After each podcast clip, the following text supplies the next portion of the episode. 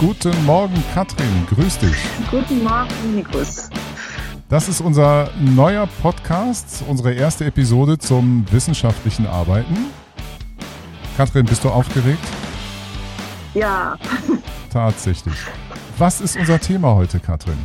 Unser Thema heute ist, ähm, können wir wissenschaftlich arbeiten ohne Wissenschaft? Und wenn wir eine Wissenschaft haben, was für eine haben wir eigentlich? Was für eine Wissenschaft haben wir eigentlich? Wir müssen unseren Podcast natürlich einschränken von unserer Zielgruppe. Wir wenden uns an, was wir nennen Technikwissenschaftlerinnen. Darunter ja. sind gefasst für uns die Ingenieurswissenschaften und die Informatik.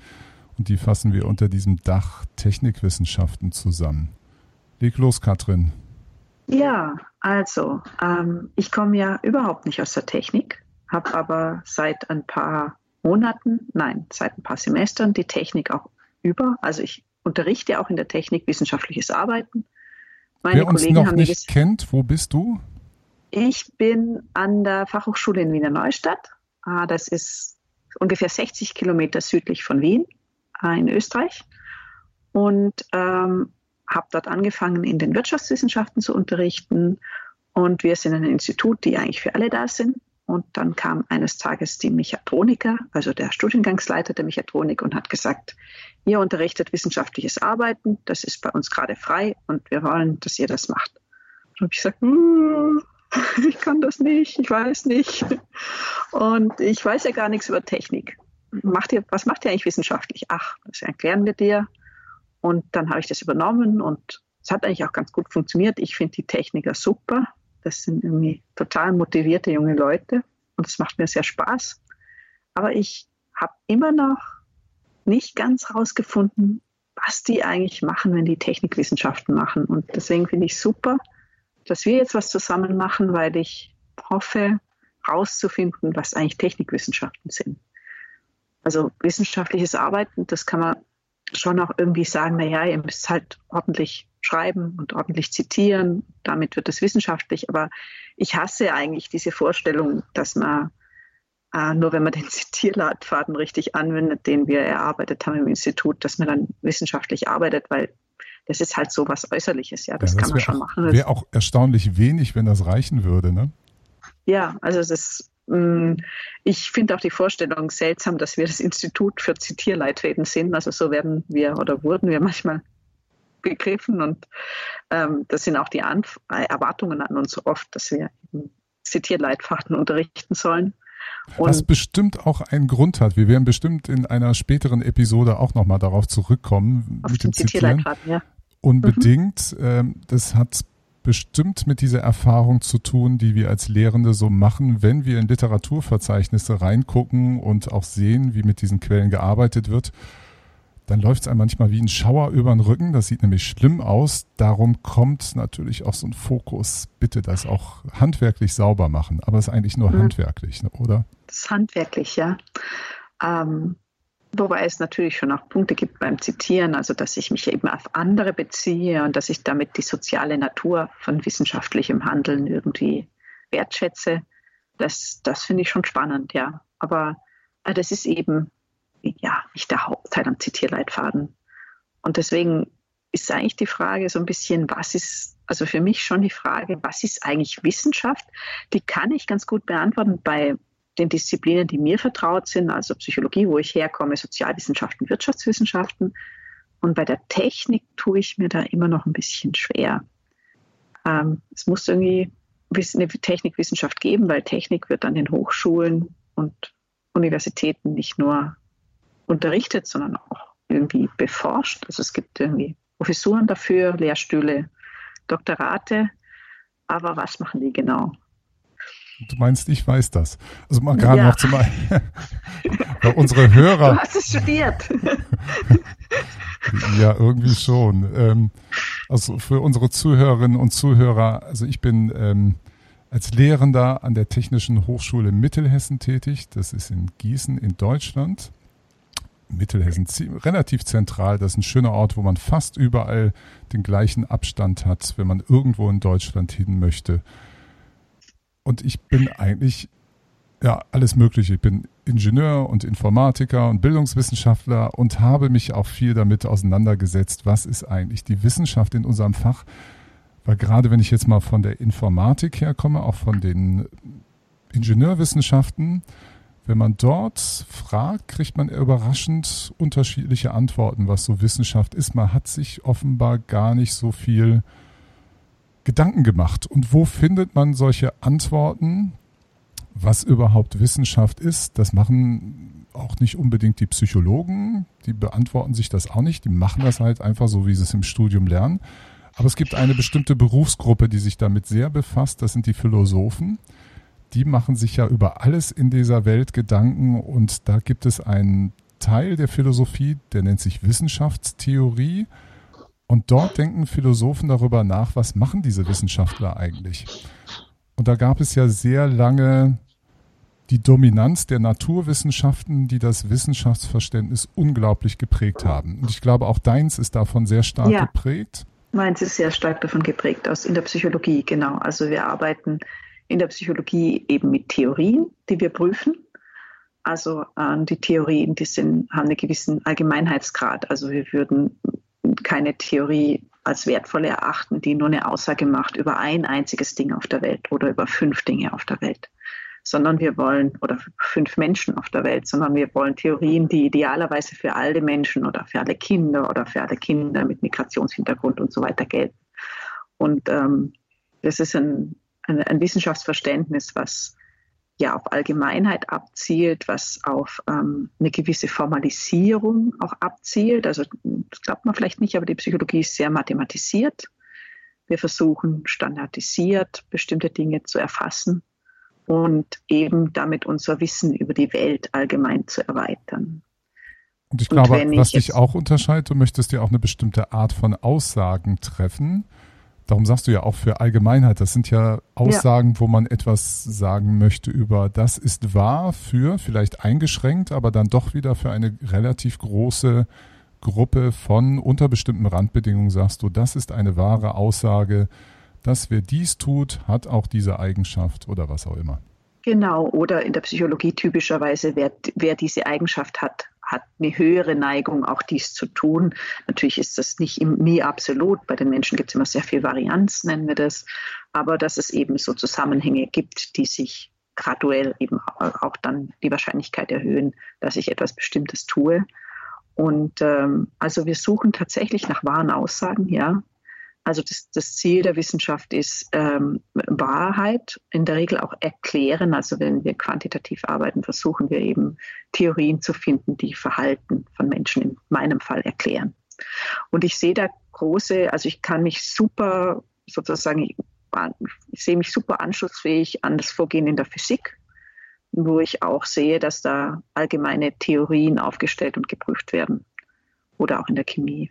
Genau, da haben wir ja auch ja. so Klassiker, wäre ja, ähm, jeder kennt ähm, die Fallgesetze, dass man ja auch eine schöne, einfache Formel dazu macht, dass Masse und Beschleunigung, in dem Fall die Erdbeschleunigung, das ist ein mathematisches Förmelchen.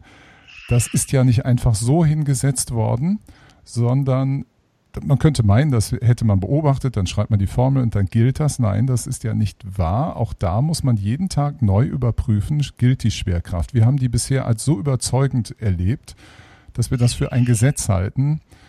Aber dann kommt auch so ein Mensch wie Einstein und sagt uns, naja, ganz so einfach ist das in diesen Fällen auch wieder nicht. Es gibt relativistische Effekte bei hm, solchen Gleichungen, die wir dann auch noch berücksichtigen müssen.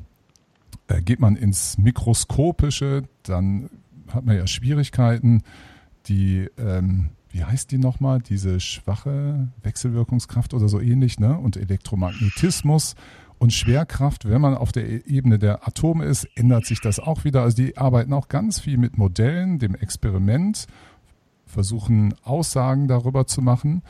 Und ich glaube, ein wichtiger Punkt in der Wissenschaft ist äh, in diesen Disziplinen auch noch, sie haben ein gewisses herrschaftsfreies Moment. Jeder kann herkommen und eine Behauptung aufstellen. Er, er oder sie muss halt nur auch Belege dafür bringen. Wenn einem das gelingt, hat jeder eine Schnitte dort mitzumachen. Ich glaube, das ist so ein interessanter Seitenaspekt, den können wir, mhm. müssen wir gar nicht so groß aufmachen. Aber ich glaube, es gibt auch noch etwas Immanentes in jeder Art von Wissenschaft. Es muss, es durchbricht immer wieder soziale Herrschaftsgefüge. Das muss Wissenschaft leisten können.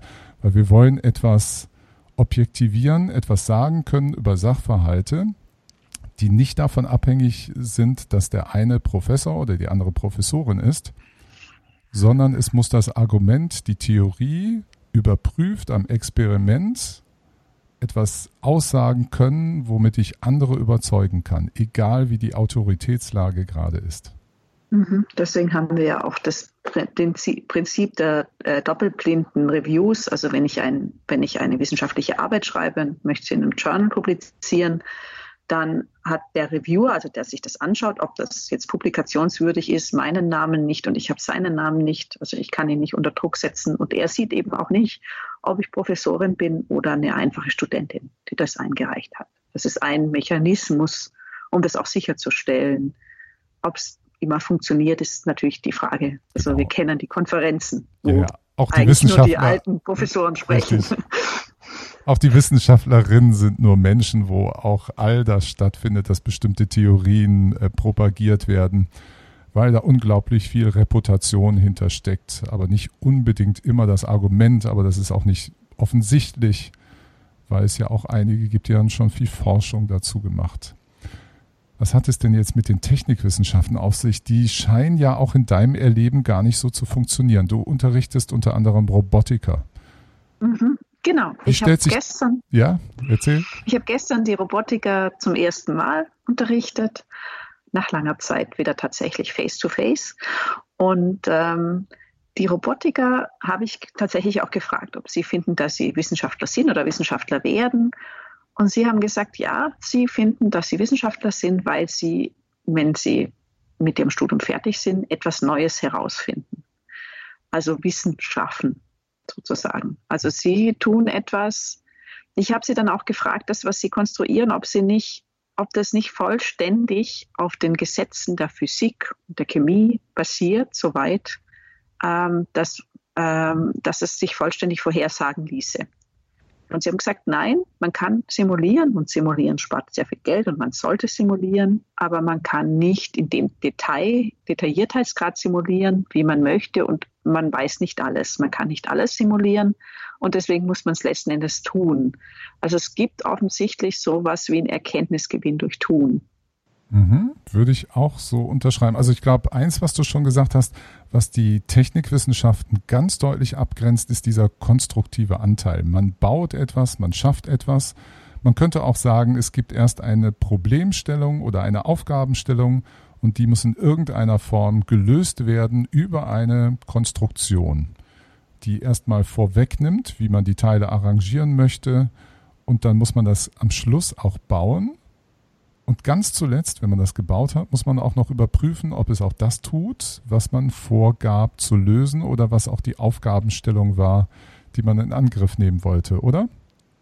Ja, also das finde ich einen ganz spannenden Punkt. Dass damit haben meine Studierenden manchmal ein bisschen ein Problem. Also für mich war das, als ich am Anfang in die Technik kam, das Aha-Moment. Ich habe gesagt, ich kenne dieses Modell der Theorieprüfung aus der Psychologie oder generell aus den Wissenschaften und wie prüft man Theorien idealerweise Königsdisziplin, Experiment, ja? Also ich führe Experimente, kontrollierte Experimente mit einer Kontrollgruppe und so weiter durch und schaue, ob meine Theorie stimmt. Und mein Gedanke war, dieses Überprüfen von dem Ding, was die gebaut haben, also meistens haben die wirklich was gebaut, was, also was angreifbar war, ähm, das, das ist eigentlich ein Experiment in einer gewissen Form, und zwar die Hypothese, die das Experiment prüft, lautet, wenn ich es so baue, fährt es zum Beispiel und jetzt muss ich zeigen, dass es fährt.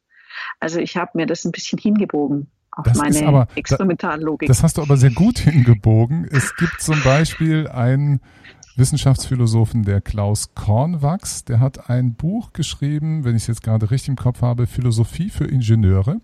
Da macht er mhm. exakt diese Gegenüberstellung auf. Er zeigt so schön, dein Experimentalverständnis und setzt dem gegenüber, wo man richtig sehen kann, dass es immer sind das richtig saubere Parallelen, die Konstruktion, der Bau und dann eben das Überprüfen der Funktionsweise, dass es tatsächlich funktioniert. Also nicht, weil ich im Grunde mein Problem stellt auch, wenn man so vergleichsweise das haben möchte, die Hypothesen auf. Ja. wenn ich eine Lösung habe, dann soll ja das Problem folgendes alles nicht mehr da sein. Folgende Eigenschaften will ich haben, folgende Funktion möchte ich haben. Das muss ich am Schluss natürlich belegen, dass ich das mit meiner Lösung auch so erreicht habe. Also diese Parallele gibt es was ich fast als einen Hinweis darauf finde, dass es offenbar etwas Gemeinsames gibt zwischen den experimentellen oder den Erfahrungswissenschaften und den Technikwissenschaften. Weil wenn Sachen strukturell gleich sind, dann muss es, und dann sind wir wieder bei der Philosophie, dann muss es wissenschaftstheoretisch etwas geben, was da drüber ist, woraus sich beides herleiten lässt. Aber ich glaube, äh, das wollen wir gar nicht machen. Wir sind beide keine Philosophen, das kriegen wir gar nicht hin, das sauber aufzulösen. Aber erstmal diese Beobachtung, die Wissenschaften scheinen beide strukturell sehr ähnlich zu arbeiten. Sie interpretieren das nur anders für ihre Zwecke. Mhm, genau.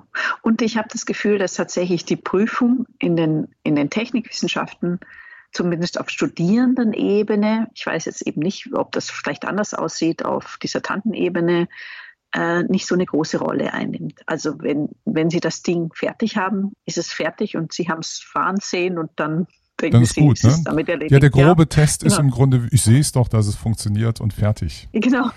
Das, genau. Ja. Und das ist schwierig. Also was ich tatsächlich ähm, was wir tatsächlich in der Psychologie sehr ausführlich lernen, ist, wie eine systematische Prüfung aussieht. Also, dass ich vorher Kriterien angeben muss, wann ich meine Hypothese aufgebe oder also die annehme. Also wann ich finde, es hat funktioniert und wann ich finde, es hat nicht funktioniert. Und das ist schwierig. In der Technik ist es zumindest auf Studierendenebene nicht ganz so verbreitet dass, oder nicht ganz so eingängig. Also es fällt mir schwer, die Studierenden dorthin zu bringen, dass sie mir wirklich genau beschreiben, was muss gegeben sein, damit ich nachher sage, dieses Ding, was ich gebaut habe, funktioniert so, wie ich es vorher wollte. Ich glaube, da triffst du genau den Punkt, der darum geht, sich einfach nur hinzusetzen und ein Problem zu haben, das zu lösen und einfach was zu bauen, das ist nicht unbedingt technikwissenschaftlich. Weil ich kann mich ja auch, ähm, da könnte ich ja genauso jetzt mal bös gesagt, ich gehe in eine Bastlerstube und mache das, auch wenn da wertvolle Sachen passieren, das ist gar nicht das Thema. Aber wir sind jetzt in einem hochschulischen Kontext, machen ja. ein Studium dazu, das will ja offenbar irgendwas mit mir machen, was über diese wir überlegen, basteln und machen mal und dann läuft es, juchei, freuen wir uns alle und dann schreiben wir dazu eine Bachelor-Thesis beim ja. wissenschaftlichen. Das kann es irgendwie nicht so ganz sein. Und wenn man mal versucht, die Technikwissenschaften zu strukturieren, was sie, also wir müssen erstmal die Unterscheidung machen, dass wir Technikwissenschaften anwenden und das andere ist, dass ja. wir technikwissenschaftlich arbeiten, also was beitragen zur Technikwissenschaft. Und was wir beide uns ja hart auch gemeinsam erarbeitet haben, ist so, weil wir vor diesem Podcast natürlich schon lange das Thema beackert haben, ist so ein, eine Struktur, dass man unterscheiden kann bei den ähm, Technikwissenschaften. Es gibt eine Ebene, wo wir einfach nur Sachen wissen. Also wir wissen zum Beispiel als Robotiker bestimmte physikalische Grundverhältnisse, denen sich auch ein Roboter unterwerfen muss. Informatikerinnen und Informatiker sind relativ äh, schmerzbefreit in der Hinsicht, die müssen keine Physik beherrschen. Mhm. Dafür haben sie manchmal Anleihen an die, an die Mathematik, weil sie eine Form, Züge einer formalen Wissenschaft mittragen, wo man auch Sachen wissen muss, die einfach über Rechensysteme gelten. Da gibt es auch in der Informatik ganz viele Regeln, es gibt Muster, das ist ganz typisch für alle Technikwissenschaften. Die haben alle so ein regelbasiertes Wissen, sie haben ein Musterwissen, also bestimmte Probleme, die eine bestimmte Art haben, löst man nach einem gewissen Schema. Ne, ein, ein, ein, ja, das, das würde ich jetzt einfach mal als Muster bezeichnen. Es gibt bestimmte Instrumente, die man einsetzt für bestimmte Problemklassen oder Mittel, sagt man ja auch dazu. Das ist etwas, was man als das Know What, also einfach das, das Wissen, was man braucht, benötigt mhm. in den Technikwissenschaften. Dann haben wir noch was anderes, nämlich das Vorgehenswissen, das ist das Know-how. Ich will ja nur wegkommen, Know-how ist so gerne verstanden auch als Tüftlerwissen, das meine ich hier natürlich mit. Ich meine es im technikwissenschaftlichen Sinn, dass man Verfahrens- und Vorgehensregeln hat. Also wie gehe ich systematisch an diesen Problemlöseprozess? Den man dann unterteilen kann wie es sehr typisch ist für die Technikwissenschaftler, dass sie so eine Phase haben, wo man sagt, wir haben eine Zielfindung, wir haben eine Analyse, wir haben einen Entwurf, wir bauen die Umsetzung, dann haben wir die Beurteilungs- oder die Bewährungsprobe von dem, was wir da gebaut haben. Und das sind intellektuelle Schritte, die man ja typischerweise immer bei Problemlösungs, ne, wo wir vom Problem zur Lösung wollen, die wir da mhm. durchlaufen, in welcher Art und Weise auch immer. Da gibt es in den Ingenieur- und besonders in den ähm, Informatikwissenschaften ganz, ganz verschiedene Zugänge, wie man etwas baut. Also wer als Informatikerin, Informatiker uns zuhört, hat schon mal gehört von den agilen Methoden. Die haben ganz anderes Vorgehen, wie man von einem Problem zur Lösung kommt, als es zum Beispiel das V-Modell tut oder das, was man auch immer hört als Informatikerin, das Wasserfallmodell, was ein ganz strikt sequenzielles Vorgehen hat. Gibt es iterative Methoden, also verschiedene Strategien. Das ist das Know-how. Wir hatten also gerade das Know-what, das Know-how. Und jetzt kommt noch das Zusammenhangswissen, dass man auch begründen kann, wie Sachen zusammenhängen und warum man etwas tut. Also nur einfach zu sagen, ich habe ein Problem, ich wende folgende, ähm, nehme folgendes Wissen dazu, mache folgendes Verfahren. Ich muss auch erklären können, warum, weshalb, wieso ich das tue, warum das sinnhaft ist. Dafür muss man Zusammenhänge verstehen können. Begründungswissen. Kannst du mal ein Beispiel ähm, nennen? Vielleicht gerade für meine Robotiker? Für deine Robotiker. Wir hatten ja ähm, uns mal überlegt, wir würden ein, weiß nicht, ob das so wunderbar gerade, weil ich zu wenig Ahnung habe von der Robotik, aber nehmen wir deinen Bootsantrieb, über den mhm, wir mal ja. überlegt haben, wäre ein Boot und wir wollen das Ganze mit einem Motor betreiben. Jetzt ist schon allein die Frage, ob ich den Motor nach vorne oder nach hinten setze. Das sind möglicherweise konstruktive Lösungen, die aber bestimmte Einflüsse haben auf den Energieverbrauch, ja. auf die Wendigkeit eines Bootes und diese Sachen muss ich alle verstehen. Das gehört für mich zu diesem Begründungs-, Zusammenhangswissen, weil ich eben auch nicht nur einfach plakativ sagen kann, ich habe folgende Problematik, also gehört der Motor immer nach hinten. Sofort die Frage, warum, weshalb, wieso? Weil mhm. Ingenieure, Ingenieurinnen interessiert ja genau dieser Grund auch immer wieder weil Innovation hat ja sehr häufig damit zu tun, mal anders über das Problem nachzudenken und eine andere Lösung zu finden, die ja damit zu tun hat, dass es vielleicht im Fall deiner Robotika andere physikalische Effekte ich ausnutzen kann, die mir vor traditionell so gar nicht klar waren. Mhm.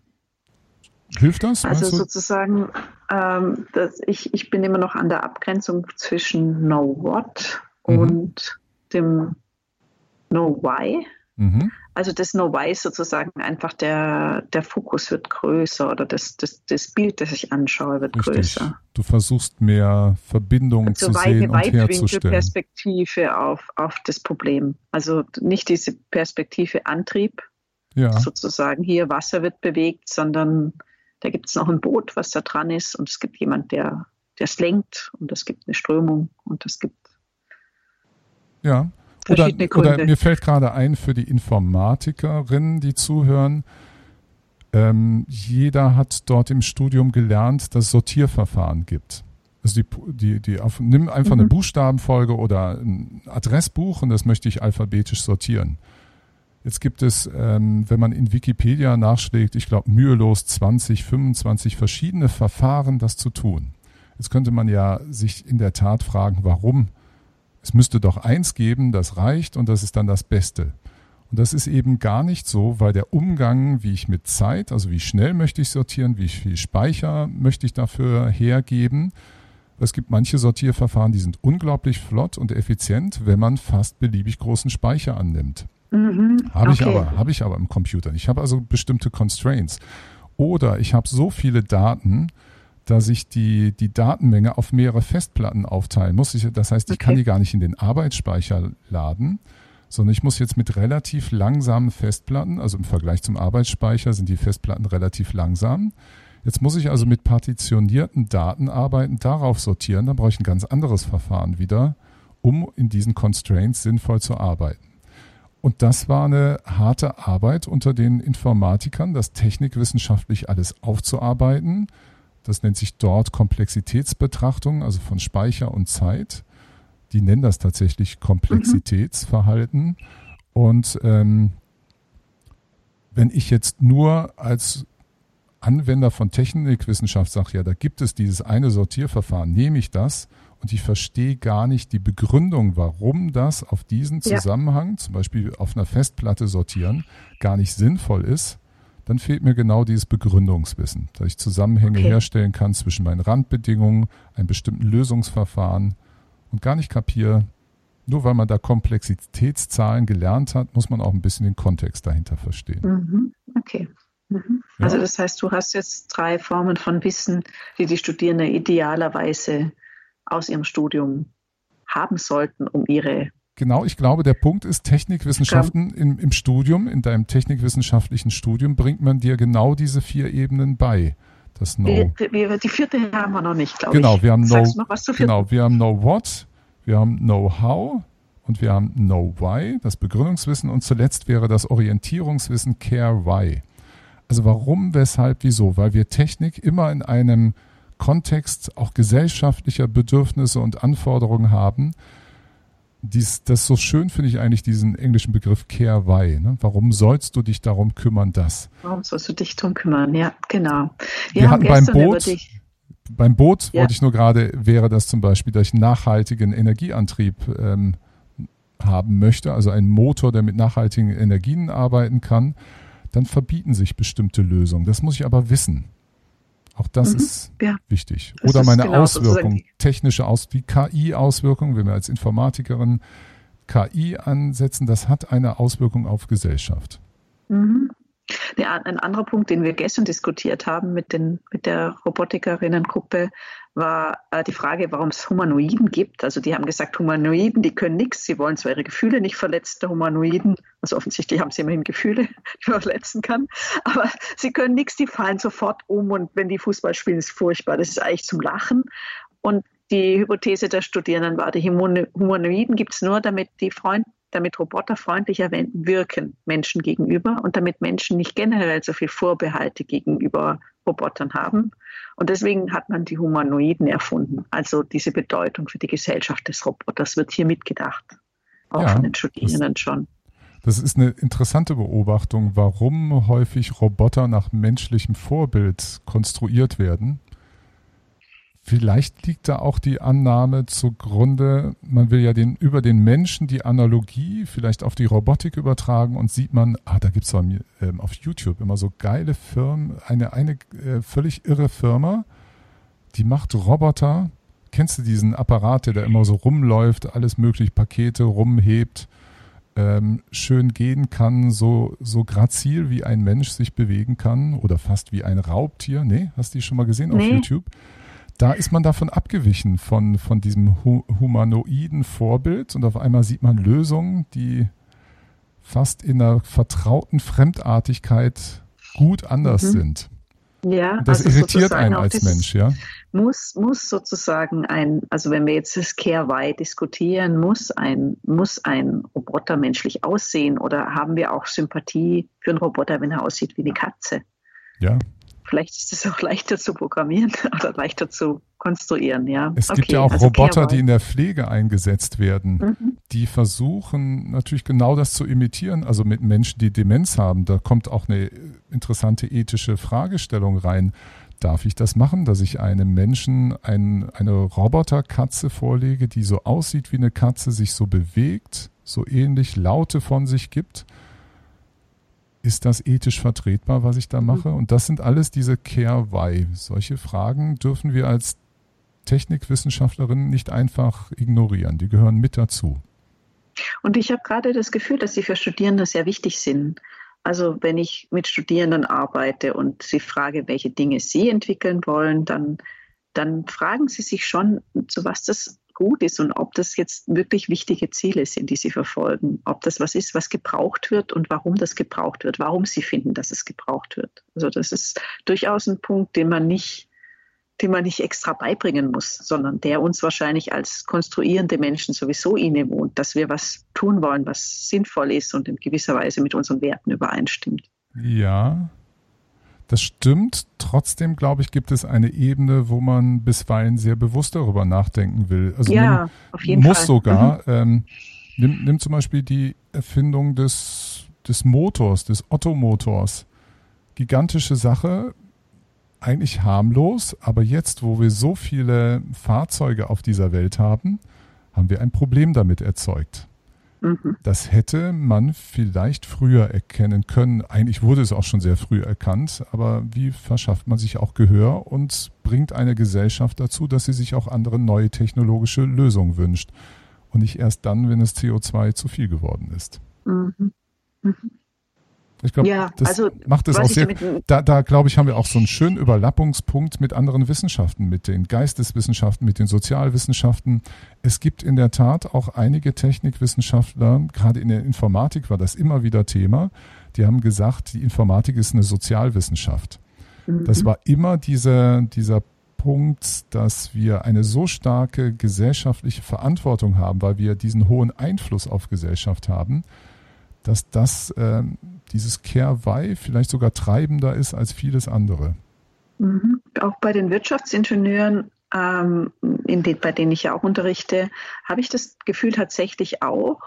Die haben zum Beispiel auf der Seite der Analyse, also was wird überhaupt gebraucht, setzen sie sehr stark auch ähm, sozialwissenschaftliche Methoden ein, also Interviews und so weiter, ähm, weil sie sagen, wir möchten sozusagen auch etwas über die Gesellschaft oder über das Unternehmen erfahren. Also das ist jetzt nun, also da ist sozusagen, das sind Wertefragen nicht in dem Maße berührt, aber wir möchten sehr viel über das Unternehmen erfahren, bevor wir eine Lösung anbieten. Wir möchten eigentlich hören, was ist genau das Problem.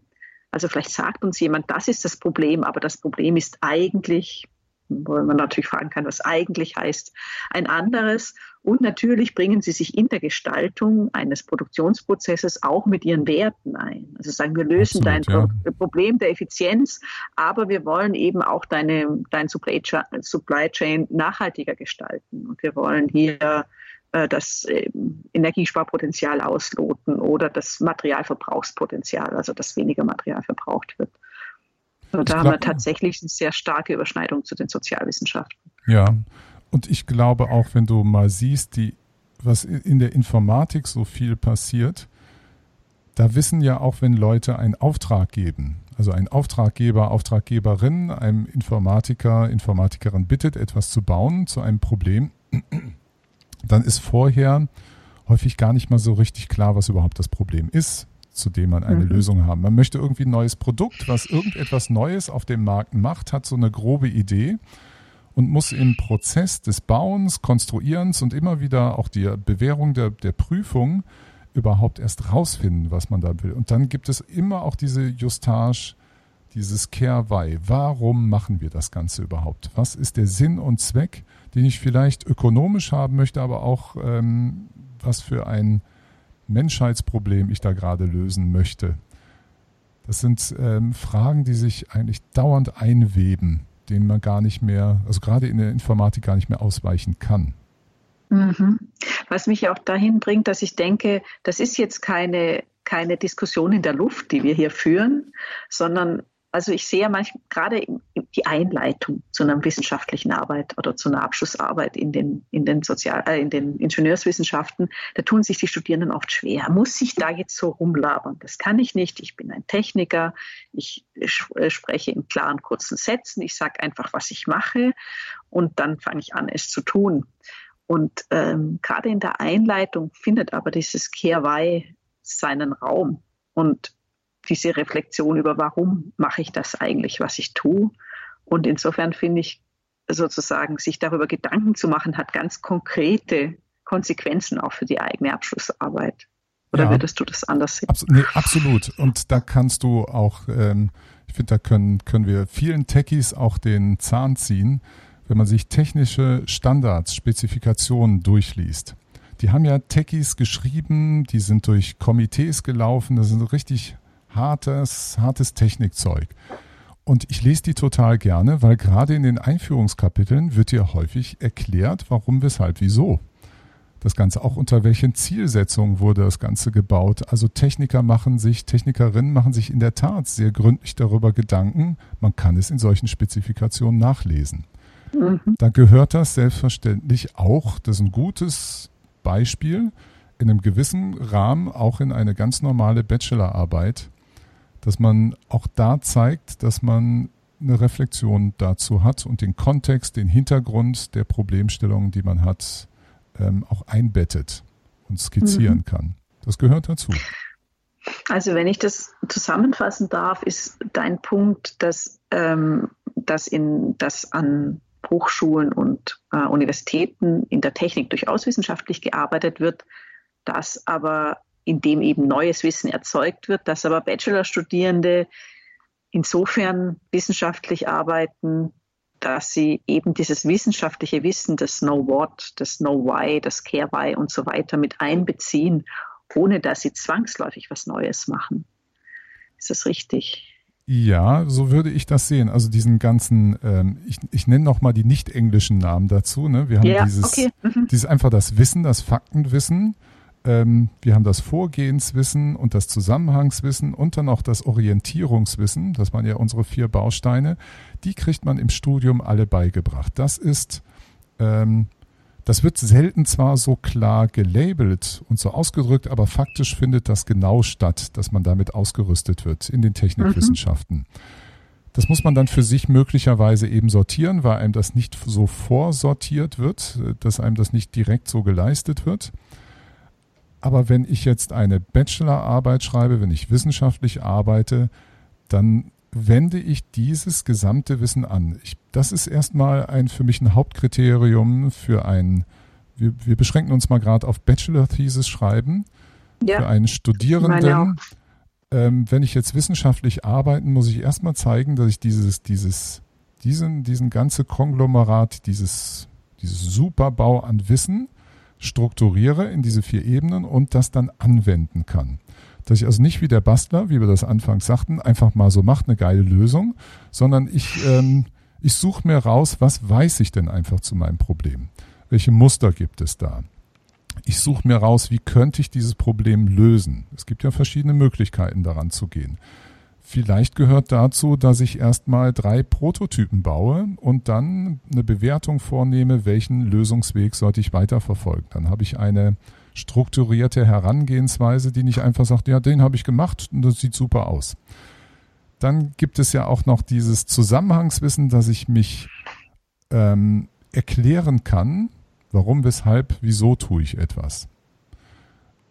Und ich glaube, das ist erstmal, was von mir erwartet wird als Bachelorand, dass ich in der Lage bin zu zeigen, dass ich das, was diese Technikwissenschaften so auszeichnet, anwenden kann und einfach mal ne, das Gummi auf den, wie heißt es so schön, Gummi auf die Straße bringen. Also meine eigene Wissenschaft zeige, dass ich die anwenden kann. Okay, ja? das heißt aber auch, ich habe eine Idee, was die, was die Doktoranden, also die echten Wissenschaftlerinnen in diesem Feld tun.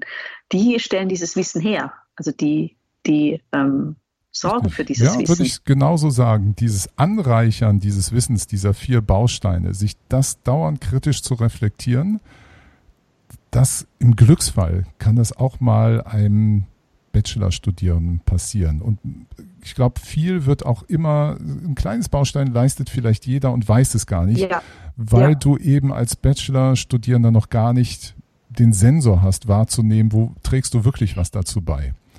Ja, aber du als Betreuer vielleicht, du liest die Arbeit und denkst, ah, das ist eine interessante Stimmt. Lösung. Wo du sagst, ja, das passiert diese Lösung, auch, ja diese, aus dieser Lösung lerne ich etwas Generelles. Und da kommen wir jetzt zu dem Punkt der Allgemeinheit. Ja, also wir haben vorher gesagt, sozusagen in der Psychologie sind die Gesetze allgemeiner als mhm. bei euch. Ähm, aber sozusagen, du, du hast die Abstrakt, das Abstraktionsvermögen zu sagen, okay, das ist jetzt eine Lösung für das Problem, aber interessanter Ansatz. Vielleicht kann man diesen Ansatz woanders auch verwenden. Richtig. Und führst, eine, führst das in eine gewisse allgemeinere Form über. Richtig, den, den, den, die Person, also Doktorandinnen, Doktoranden, ähm, Professorinnen, Professoren, sonst Forschungstreibende, die haben alle die Aufgabe, etwas hinzuzufügen zu diesem Wissenspool. Das machen die zum Teil auch durch Projekte, die genauso strukturiert sind wie bei einem Bachelor-Projekt. Manchmal gehört es eben dazu, neue Sachen auszuprobieren, zu machen, wieder ein Problem zu nehmen, eine Lösung herzustellen und bewusst damit umzugehen, um neues Wissen zu generieren. Die haben also diesen, diesen, diese Interaktion mit diesen vier Bausteinen, die wir hatten. Das ist das, was dann originär Forschungsarbeit ausmacht, das Wissen zu erweitern, diesen Korpus in Frage zu stellen, kritisch zu reflektieren, neue Methoden einzubringen, neues Wissen einzubringen, vielleicht anderes Wissen als veraltet zu kennzeichnen. Und unser Bachelor-Student oder die Studentin sind erstmal Anwender davon. Das mhm. ist ihre wissenschaftliche Qualifikation, dass wenn sie mhm. wollen, genauso wie du damals als ähm, in deinem Studium der Psychologie auch gezeigt hast, ich bin in der Lage, das anzuwenden, was man mir im Studium beigebracht hat. Da gibt es einen Unterschied. Also sozusagen, in, in, was man mir im Studium ja beibringt, in einem anwendungsorientierten Studium, ist, dass ich vielleicht jemand therapieren kann oder einen psychologischen Test durchführen kann. Und ähm, was ich aber gemacht habe in der, in der, in der Bachelorarbeit oder in meinem Fall in der Diplomarbeit ist, dass ich tatsächlich Wissenschaft gemacht habe. Also dass ich eine Frage. Ja, das hat der Techie habe. aber auch. aber nicht in der Bachelorarbeit, hast du gerade gesagt. ja, ich weiß, was du meinst. Ja, du willst darauf ja. hinaus, dass dir im Grunde, du bist anders ausgebildet worden und du ja. bewegst dich in einem anderen Kontext. Dir gibt ein Wissenschaftler eine Aufgabe, in aller Regel, damit er oder sie zu diesem Wissens, Komplex von Psychologie wieder was dazu beitragen kannst. Da wirst du so, du wirst nicht berufsorientiert ausgebildet, sondern du wirst wissenschaftsorientiert ausgebildet. Das ist richtig, genau. Und genau. wir könnten natürlich Techies auch so ausbilden, dass wir immer sagen, wir geben uns selber Probleme, die immer wieder was zu diesem Wissen beitragen. Da hat man sich aber offenbar in den Technikwissenschaften dazu entschieden, dass man da mehr trennt zwischen der Anwendung dieses ganzen Wissensbausteins, zumindest auf der Ebene von Bachelorarbeiten, und jeder, der dazu beitragen will, das zu hinterfragen, größer zu machen, der bekommt dann andere Arten von Aufgaben, wenn man so möchte. Der ist nicht mehr nur Anwenderin, sondern ja, Beitragende, reflektiert mhm. also nochmal anders. Wahrscheinlich darüber. ist einfach auch der, der Wissens, der Körper des Wissens, also Body of Knowledge in den Technikwissenschaften einfach sehr groß. Also man braucht einfach dieses Grundstudium, hat es bei uns geheißen, also ein Bachelorstudium, um einfach die Basics auch der angrenzenden Disziplinen beizubringen. Sicher also, auch, aber ich glaube, ähm, Psychologen, deine Kolleginnen und Kollegen der Psychologie würden dann zum Teil widersprechen, warum soll es von den Techies ja. größer sein? Ich glaube, Sollen sich äh, das hier nicht anhören, ja. Nee, ich glaube, das hat vielleicht etwas mehr mit wo es Probleme und zu dem Thema, wo man Probleme hat und Lösungen sucht, das ist halt sehr schnell praxis- und berufsorientiert. Ich glaube, das ist so. Und du wirst ja auch eben nicht als Psychologin ausgebildet, als Therapeutin, die auch Nein, ein Problem genau, bekommt, einen bestimmten Patienten. Genau, sondern du wirst eigentlich zu diesem Body of Knowledge ausgebildet und dazu zu arbeiten, nicht als Therapeutin. Während die Techies werden gleich in das Berufsfeld mit reingesteckt, weil da die ganzen Probleme auf einen warten. Also mhm. das, das wissenschaftsimmanente Problem der Technikwissenschaften ist draußen, ist immer die Technik selber. Mhm. Ich glaube, daher kommt das wahrscheinlich. Mhm. Ja, das, das, das kann ich nachvollziehen, genau. Also das heißt aber auch, dass dass Bachelorstudierende nichts, also du sagst ganz wenig tun sie immer und vielleicht siehst du das dann, sie sehen es selber nicht, äh, zu diesem Body of Knowledge beitragen erstmal. Und da stellt sich natürlich die Frage, warum sollen sie trotzdem wissenschaftlich arbeiten? Warum hat man jetzt diese Kurse überall eingeführt im wissenschaftlichen Arbeiten, wenn die eh noch nichts beitragen sollen? Ich weiß nicht, ob wir dieses Thema jetzt ich dachte auch, wollen. Das ist doch ein geiler Cliffhanger, Katrin. Ja, das genau. müssen wir für Dann eine. So. das haben, genau. Wir sagen jetzt, die sollen, aber warum, das klären wir nächstes Mal. So machen wir das. Super. Dann danken wir unseren Zuhörerinnen und Zuhörern für ihr Ohr und ich danke dir, Dominikus. du bleibst ja in der Leitung, aber wir müssen ja. jetzt erstmal alle rauswerfen. Okay. Und äh, sagen euch allen Tschüss, Tschüss, macht's gut. Tschüss. Und wir hören Ciao. uns das nächste Mal wieder. Ciao. Bis zum nächsten Mal.